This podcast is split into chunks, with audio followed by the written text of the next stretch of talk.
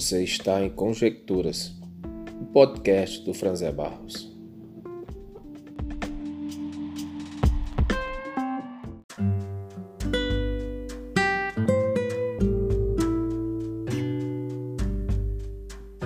Mais ou menos entre 94 e 95, eu assisti um filme chamado A Lista de Schindler, ainda era em VHS.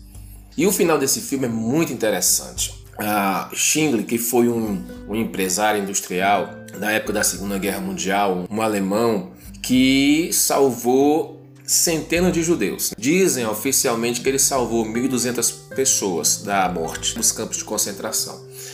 Mas no final do filme tem uma multidão de judeus e ele começa a chorar. Um dos judeus salvos por Schindler diz que graças a ele 1.100 vidas, 1.100 judeus foram salvos do campo de concentração.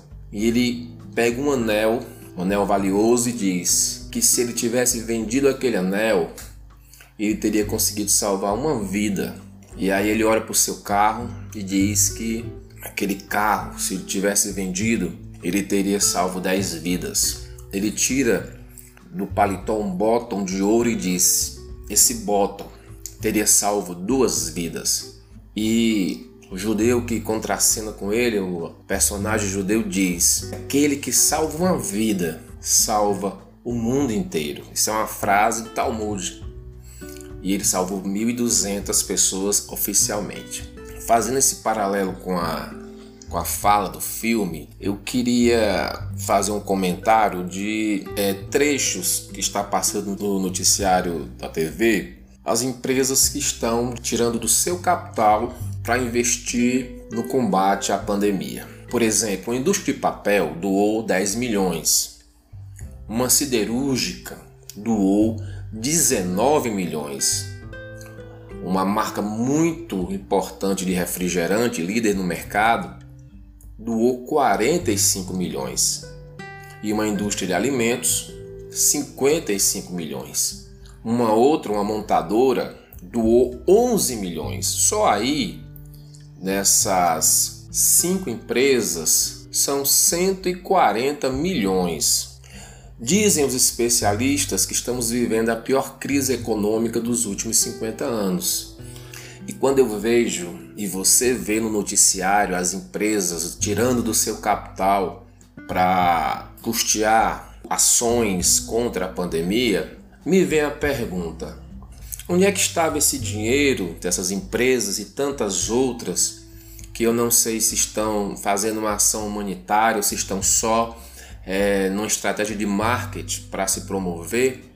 Onde é que estavam essas empresas se nós temos 20 milhões de desempregados? Onde é que estava o dinheiro dessas empresas em um país com 25 milhões de moradores de rua? Nós temos 13 milhões de miseráveis. O que é um miserável? É aquela pessoa que vive com menos de 145 reais por mês.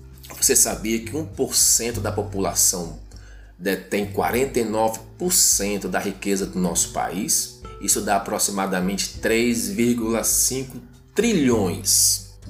Onde é que estava o dinheiro? Nessa desigualdade econômica tantos miseráveis, de tantos famintos, de tantos desempregados, de tantos moradores de rua, nós teríamos em tese uma classe política para nos defender, uma classe política que deveria defender os nossos interesses. Entretanto, nós vemos também aí uma desigualdade social. Você sabia que um deputado federal que nós elegemos, ele recebe por mês um salário de R$ 33.763. Quando junta com os complementos de cota parlamentar, verba de gabinete, auxílio moradia e tantas outras coisas mais, isso sobe para 180 mil reais por mês. O problema é que são 513 parlamentares. Então isso dá 92 milhões por mês. Se você colocar ao longo de um ano, dá mais de um bilhão. Sem esquecer, claro, os senadores, que são 81 senadores ganhando mais ou menos o mesmo tanto, aproximadamente 190 milhões por ano.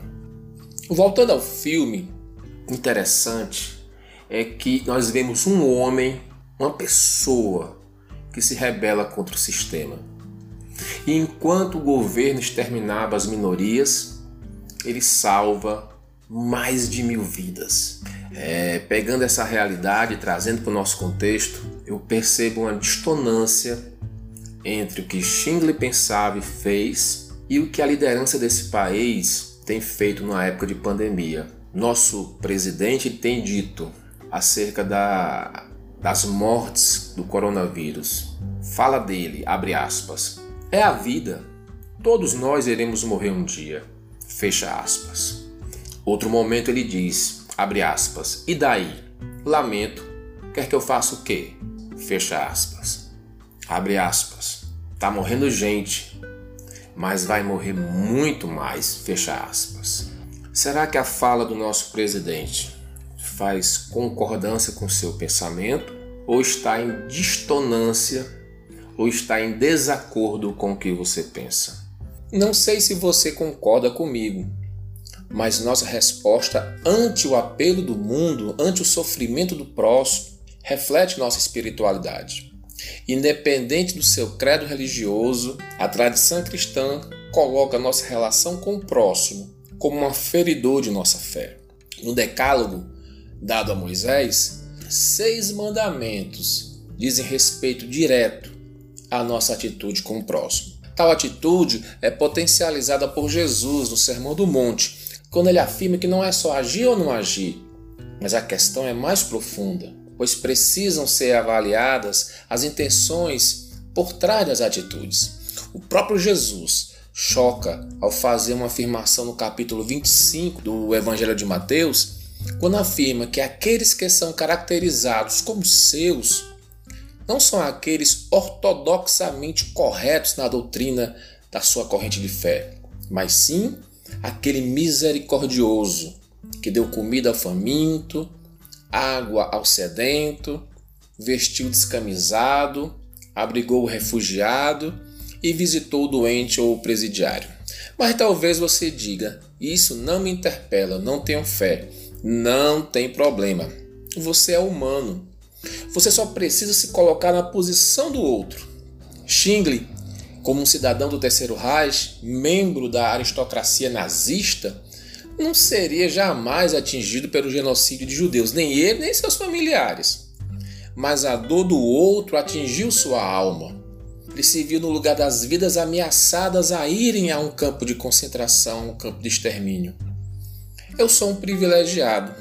Eu posso ficar em casa durante a pandemia. Eu posso me resguardar e resguardar os meus. Mas quando eu li hoje nos jornais que mais de 26 mil pessoas já morreram por conta do Covid e no meu estado, Ceará, são cerca de 3 mil mortes, e quando você ouvir esse podcast, esses números, esses números estarão bem desatualizados, o que eu posso dizer? Eu não posso dizer e daí? Eu não posso dizer a vida e o que você quer que eu faça? Não, eu não posso dizer isso. Eu preciso chorar e tentar fazer algo. Para finalizar, não esqueça: aquele que salva uma vida, salva o mundo inteiro. Obrigado por sua atenção. Eu sou o Franzé Barros e nós estivemos juntos em Conjecturas.